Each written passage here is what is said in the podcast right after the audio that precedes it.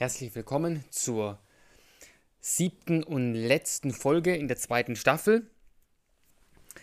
Eine Milliarde CDs sortieren, wie geht es? Das ist die Frage, die uns heute beschäftigt. Und sie wird uns etwas länger beschäftigen als üblich. Also diese Folge wird tatsächlich etwas länger werden. Okay, wir machen weiter. Und wenn du äh, diese Folge hörst und vielleicht hier einsteigst, dann der ganz, ganz dringende Hinweis, diese Folge macht überhaupt keinen Sinn, wenn du nicht mindestens eine halbe Stunde über die Frage nachgedacht hast, mit der die letzte Folge aufgehört hat. Warum? Wir machen die Regel nicht, ist ein Slow Podcast, ein Podcast zum selberdenken. Und das ist an dieser Stelle extrem wichtig. Die Frage war zur Erinnerung, wie bist du zu deiner Platte gekommen? Also konkret, wie bist du zu deinen Überzeugungen darüber gekommen, was richtig und was falsch ist? Was gut und was böse ist? Wie ist diese Platte in deinen CD-Player gekommen? Warum ist mir diese Frage so wichtig? Ich hau mal was raus die allermeisten Leute haben sich darüber nie Gedanken gemacht. Denn wir bekommen diese Dinge einfach so mit. Von unserer ersten Lebensminute an. Familie, Freunde, Schule, Fernsehen, Serien, alles prägt uns. Und die meisten Menschen schwimmen mehr oder weniger mit dem großen Mainstream, ohne wahrzunehmen, warum sie das überhaupt machen. Natürlich würde das keiner so zugeben. Aber vielleicht hilft es, wenn ich sage, dass ich hier keine prinzipielle Ausnahme bin. Auch ich bin von meiner ersten Lebensminute an geprägt. Wir sind nicht so durchdacht, so fundiert, wie wir meinen. Und dennoch fällt mir auf, die meisten Leute sind von ihrer, in Anführungszeichen, Platte aber extrem überzeugt.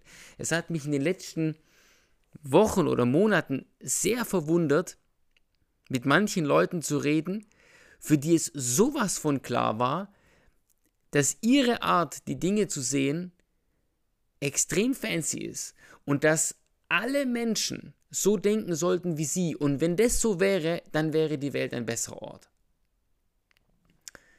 Wenn ich uns also die Frage stelle, wo unsere Platte herkommt, dann hat diese Frage ein Ziel, und zwar uns einzubremsen in unserem Überlegenheitsdenken, das jedem mehr oder weniger anhängt. Wir begegnen einer neuen Idee, etwas, was wir nicht kennen, meistens mit einem Ja-Aber. Und das hat in gewissem Sinne auch sicher seine Berechtigung, aber für die weiteren Schritte müssen wir das ein Stück weit zurücknehmen und uns relativ offen auf etwas Neues einlassen. Für die meisten von uns, und ich nehme mich da nicht aus, würde ich mal sagen, ist, ist jede Art, über die eigene Platte nachzudenken und sich überhaupt mal Gedanken nach diesem, über dieses Urgesetz zu machen, das es möglicherweise gibt, es ist alles besser als das, was wir aktuell machen, nämlich einfach nur irgendwie mitschwimmen. Wie grobschlächtig, wie ähm, vielleicht unvollkommen dieses Nachdenken ist, es macht nichts. Es ist besser darüber nachzudenken, als einfach nur irgendwie so weiterzumachen und zu denken, naja, ich habe meine Platte und ich weiß schon, wie es läuft. Also, wir kommen zur Frage zurück, wie sortiert man eine Milliarde CDs? Was wir natürlich als erstes brauchen, ist, wir brauchen Kriterien für unsere Sortieraktion. Und die würde ich gern mal laut denken. Ich habe drei Kriterien, auf die ich gekommen bin. Erstens, Urmoral oder das Urgesetz geht nicht ohne Worte. Wir suchen nach den Urregeln, das haben wir schon gesagt. Ähm, und ich kenne keine Regel auf der Welt, die ohne Worte auskommen würde. Mein Sohn ist noch keine drei, aber er kann schon sagen, das ist unfair oder das ist gemein. Wenn man ihn fragt, warum, dann kann er sagen, du darfst nicht meinen Apfel essen. Ja, das ist eine ganz klare Regel, die kann er schon aufstellen. Regeln brauchen Worte. Also müssen wir nach etwas Ausschau halten, was in Worte gefasst ist. Wir suchen Worte. Wir suchen klare Sätze. Wir suchen keine Rituale. Zumindest nicht Rituale allein. Keine Bewusstseinszustände, keine Gefühle. Ob man es glaubt oder nicht, aber damit fällt schon ziemlich vieles weg. So gut wie die ganze Esoterik, Meditation, alles Mögliche, was einfach nur damit zu tun hat, den eigenen Kopf irgendwie auszuschalten. Es hilft nicht, wir kommen nicht weiter. Ich räume das auf die Seite, weil ich davon überzeugt bin, dass Regeln immer an Worte gebunden sind. Also, die, das Urgesetz geht nicht ohne Worte. Nummer zwei, das Urgesetz geht nicht ohne objektive Nachvollziehbarkeit. Ich halte für das, das halte ich für ganz wesentlich, ist, wenn es um Regeln geht, die für alle Menschen gelten sollen, dann müssen sie objektiv nachvollziehbar sein. Sie können übernatürlichen Ursprung sein, das ist kein Problem, aber sie müssen auch als solche objektiv nachvollziehbar sein. Wenn ich zum Beispiel sage, mir wurden von dem ultimativen Gesetzgeber folgende Regeln mitgegeben und die besagen, ähm, dass ich kein Fleisch essen soll, dann kann das außer mir keiner überprüfen. Mit sowas kann ich eine Sekte gründen, aber ich kann keinen Weltkrieg vermeiden. Ja? Es muss objektiv nachvollziehbar sein, was da gesagt ist. Und drittens, und das ist vielleicht etwas überraschend, das Urgesetz geht nicht ohne Freiheit. Regeln und Gesetze zeichnen sich dadurch aus, dass es immer auch anders geht. Wo es keine Freiheit gibt, brauchen wir keine Regeln. Stellt euch vor, alle Autos würden auf Schienen fahren und von einem großen Zentralsystem gesteuert werden. Der Fahrer sitzt drin, aber er kann nichts beeinflussen. Er braucht gute Nerven in dem Ding, aber er braucht sicher keine Regeln. Wer keine Freiheit hat, braucht keine Regeln. Und wer keine Regeln hat, hat keine Verantwortung.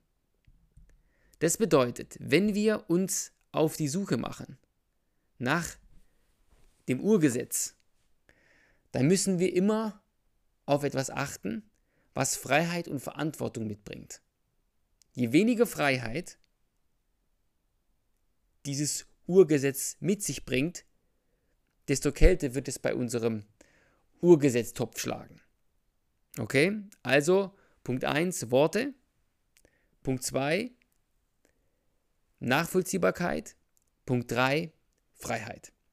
Wenn wir diese drei Punkte zusammennehmen, dann suchen wir beim Urgesetz also nachvollziehbar kommunizierte Worte, die den Menschen ein großes Maß an Freiheit und Verantwortung zukommen lassen. Und damit bleibt von diesen Milliarden von CDs gar nicht mehr ganz so viel übrig. Es bleibt noch weniger übrig, wenn wir tendenziell davon ausgehen, dass es alte Worte sein müssen. Weil die Menschheit schon einige Jahrtausende auf dem Buckel hat ähm, und es eher unwahrscheinlich ist, dass das Urgesetz erst 1984 in Umlauf gebracht wurde, als ich auf die Welt gekommen bin. Und es bleibt noch weniger davon übrig, wenn wir annehmen, dass das Urgesetz, wenn es so bedeutsam war wie das Rad, dass es zumindest zeitweise eine gewisse größere Verbreitung gefunden hat. Das heißt, dass nicht nur zwei oder drei oder vier Leute davon wussten, sondern mehrere. Und damit sind wir letztlich bei den alten, großen Gralshütern angekommen, und zwar bei den Weltreligionen. Wenn ich nicht alle Zeit der Welt hätte, und die habe ich nicht, dann würde ich genau hier anfangen und dann würde ich die großen Weltreligionen durch dieses Sieb laufen lassen, das wir oben aufgebaut haben. Also nachvollziehbare Worte, umgeben von Freiheit, die zur Verantwortung führt. Was kommt also in die engere Auswahl? Ich weiß, dass ähm, das hier jetzt manche enttäuscht, weil ihr euch vielleicht wünschen würdet, ich würde das ausführlicher machen. Ähm, es ist in der Tat etwas verkürzt, ähm, aber wie gesagt, angesichts der Tatsache, dass ich nicht mein ganzes Leben dafür Zeit habe, mache ich das vielleicht ein bisschen grob schlechtig, aber ähm, ich es mal. Was fällt für mich raus? für manche hart, aber ich stehe dazu, für mich fällt der Hinduismus raus.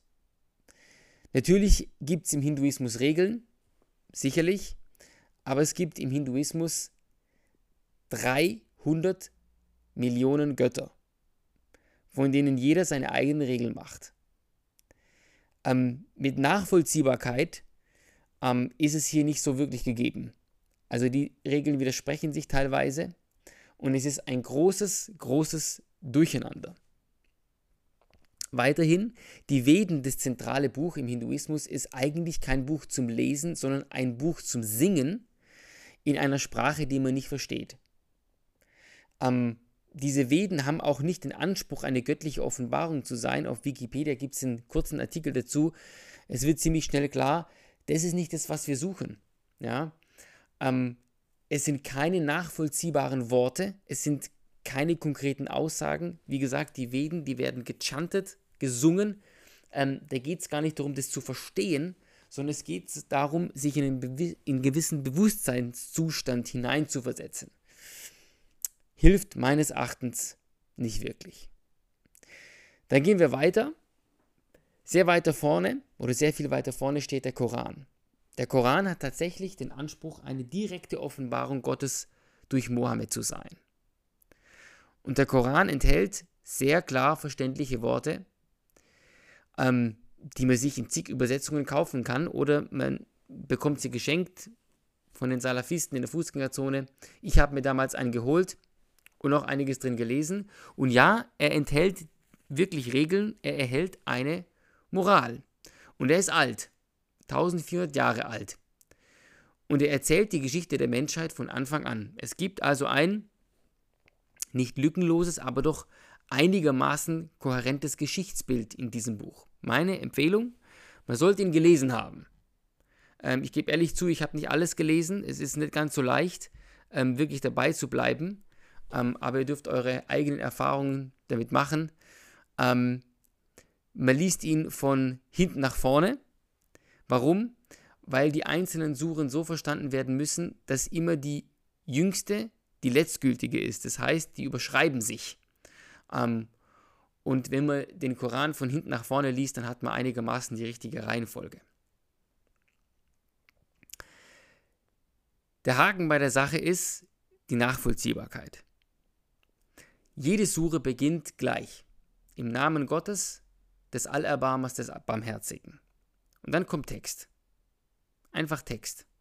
Und keiner hat die Chance zu prüfen, ob das wirklich so offenbart wurde oder nicht. Es war keiner dabei. Es hat keiner mitgehört. Man muss es glauben, wie Mohammed es aufgeschrieben hat, oder nicht.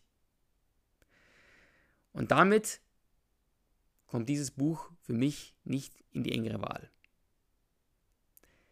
Es bleibt das letzte große Buch, ein wirkliches Buch, und zwar die Bibel. Worte sind darin, nicht zu wenige, Die Regeln sind drin, schon auf der ersten Seite. Das haben wir schon mal. Was ist mit der Nachvollziehbarkeit? Die meisten Deutschen gehen, wenn überhaupt, nur noch an Weihnachten in die Kirche. Das ist immerhin etwas, denn wenn das bei dir so der Fall ist, dann stehen die Chancen gut, dass du zumindest schon mal die Weihnachtsgeschichte gehört hast. Und die beginnt so. Es begab sich zu der Zeit, dass ein Gebot von dem Kaiser Augustus ausging, dass alle Welt geschätzt würde. Und diese Schätzung war die allererste und geschah zur Zeit, da Quirinius Statthalter in Syrien war. So, warum zitiere ich diesen Vers? Das ist natürlich nur ein einziger Vers aus Tausenden, aber er verdeutlicht, welchen Selbstanspruch dieser Text hat. In diesem Fall hier das Lukas-Evangelium. Es ist nicht etwas, was man einfach glauben muss, sondern es ist ein historischer Bericht, der nachgeprüft werden kann. So wie das bei allen Ereignissen aus der Vergangenheit, also aus der Geschichte, gemacht werden kann. Das, was passiert, passiert zu einer bestimmten Zeit unter der Regentschaft des römischen Kaisers Augustus, den es wirklich gab, genauso wie es diesen Quirinius wirklich gab, einen römischen Abgesandten in der Provinz Syrien, die es auch wirklich gab. Diesen historischen Anspruch den erheben so viel, so gut wie alle biblischen Texte. Und sie machen sich dadurch ganz bewusst angreifbar. Und das ist für mich in erster Linie erstmal vertrauenserweckend oder zumindest vertrauenserweckender als die anderen. Ich könnte mir vorstellen, dass manche von euch sagen, das geht mir viel zu schnell, irgendwie fühlt sich das nicht richtig an. Bei einer Sache anzufangen und alle anderen irgendwie links liegen zu lassen.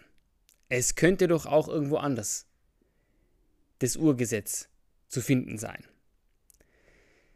Was ist meine Antwort darauf? Ja, sicherlich. Wir könnten auch irgendwo anders anfangen, aber ich würde sagen, angesichts dessen, was wir bisher miteinander erarbeitet haben, ist es zumindest mal kein absolut unverzeihlicher Fehler. An dieser einen Stelle anzufangen. Irgendwo müssen wir anfangen und tiefer graben. Deswegen mein Vorschlag, wir starten eine dritte Staffel und schauen uns dieses Buch mal genauer an. Was hat es zu sagen über das Urgesetz? Finden wir da sowas? Ja, nein, vielleicht und warum? Und was ist es überhaupt für ein Buch? Alles das würde ich gerne zumindest mal versuchen, in der dritten Staffel in groben Zügen mit uns zusammen zu überlegen. Und damit sind wir tatsächlich am Ende dieser zweiten Staffel von Wir machen die Regel nicht. Und wie immer gibt es am Ende einer Staffel eine Ausfahrt. Die habe ich euch ja immer versprochen. Ähm, ihr seid nicht festgenagelt. Aber meine Bitte war immer, bleibt so lange dabei, bis es wirklich Sinn macht, aufzuhören. Und das ist jetzt eigentlich ein guter Zeitpunkt zu überlegen, mache ich weiter oder nicht. Für all diejenigen, die weitermachen wollen, herzlich willkommen. Ich werde jetzt anfangen, die dritte Staffel zu skripten. Und ich bin gespannt, ähm, was wir dazu alles zusammen hören werden. Ähm, und für diejenigen von euch, die sagen, ich höre auf, ähm, auch hier sehr gern, es bleibt dir überlassen. Ähm, ich möchte nur diejenigen von euch versuchen abzuholen, ähm, die jetzt aus ganz bestimmten Gründen sagen, nein, ähm, hier kann ich nicht weitermachen. Manche von euch werden sagen, Bibel, Christentum kenne ich. Brauche ich nicht mehr, bin ich durch, weiß ich Bescheid. Es mag sein, dass einige von euch tatsächlich Bescheid wissen. Dann ist es dir umso mehr freigestellt zu sagen, okay, ähm, du gräbst hier nicht weiter. Ähm, ich glaube aber, dass viele Menschen, auch in unserem Land, wo die meisten Leute irgendwie noch so einen Bezug zu Christus und Glaube und Kirche haben oder vielleicht mal irgendwann getauft worden sind, im Grunde doch nicht wirklich Bescheid wissen, worum es eigentlich geht. Und ich würde dich herausfordern, ähm, wenn das dein Punkt ist, dass du sagst, okay, ich weiß schon alles, ähm, trotzdem mal reinzuhören in die nächste Staffel. Ähm, und dann wirst du sehr schnell spüren und verstehen oder rauskriegen, ob das dir tatsächlich alles schon bekannt ist oder ob es nicht doch wesentliche Dinge gibt, die dir noch nicht bekannt waren. Jetzt mal die eine Gruppe, die sagt, okay, kenne ich schon, deswegen mache ich es nicht. Also trotzdem die herzliche Einladung dabei zu sein und mal zu prüfen, ob du wirklich genau Bescheid weißt. Das andere ist wahrscheinlich ein schwerwiegenderer Grund, ähm, und zwar Bibel, Christentum auf gar keinen Fall. Niemals, niemals wieder. Wir sollten diese Sache doch überwunden haben angesichts all dessen, was sich die Kirche geleistet hat und was das Abendland sich geleistet hat und was alles an Schlechtem und an Katastrophalem aus dieser Religion herausgekommen ist über die letzten Jahre und Jahrzehnte und Jahrhunderte und vielleicht sogar Jahrtausende. Die Vorwürfe sind allgemein bekannt. Kreuzzüge, Kolonialisierung, in jüngster Zeit der Missbrauchsskandal und so vieles mehr. Damit möchte ich nichts zu tun haben. Was kann ich dazu sagen? Wir gehen zurück an den Anfang dieser Folge auf die CD im Kopf. Jeder von uns bewertet, auch du bewertest und du bewertest die Dinge, die passieren. Und die Frage ist auch hier, auf welcher Grundlage. Und ich wage es mal einfach so rauszuhauen. Deine Bewertungen dieser Missstände, die basieren im Wesentlichen auf den Grundlagen, die dieses Buch in unsere Kultur und in unsere Gesellschaft über Jahre und Jahrhunderte hineingeprägt hat. Das heißt, zu einem ganz wesentlichen Teil ist die CD in deinem Kopf, ob du es willst oder nicht, wenn du hier in Deutschland geboren bist und aufgewachsen bist, dann ist diese CD zu einem sehr großen Teil von diesem Buch geprägt. Das bedeutet, du verwirfst etwas, was eigentlich die Grundlage deiner Beurteilung ist. Ich hoffe, der Gedankengang ist einigermaßen nachvollziehbar. Es ist einfach so, ob in Deutschland viele oder wenige Menschen nur noch zur Kirche gehen, es macht keinen Unterschied. Unsere ganze Gesetzgebung, unsere ganze Kultur, unsere ganze Wertvorstellungen sind zu einem überwiegenden Teil von diesem Buch geprägt. Und allein deswegen macht es meines Erachtens jede Menge Sinn, sich mit diesem Buch auseinanderzusetzen.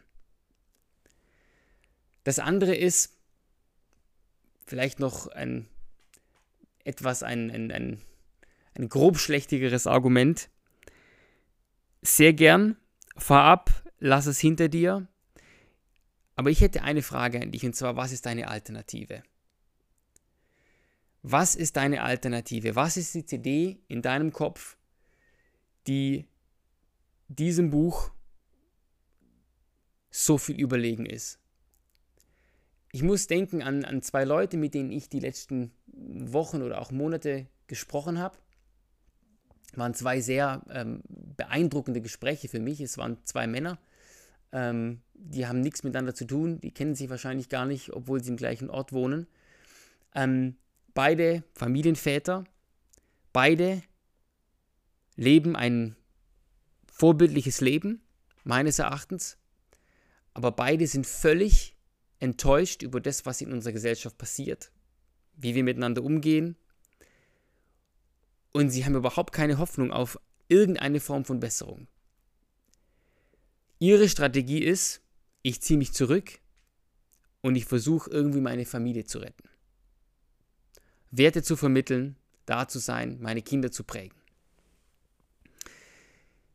Ich kann das nachvollziehen. Für mich gibt es nur die eine Frage.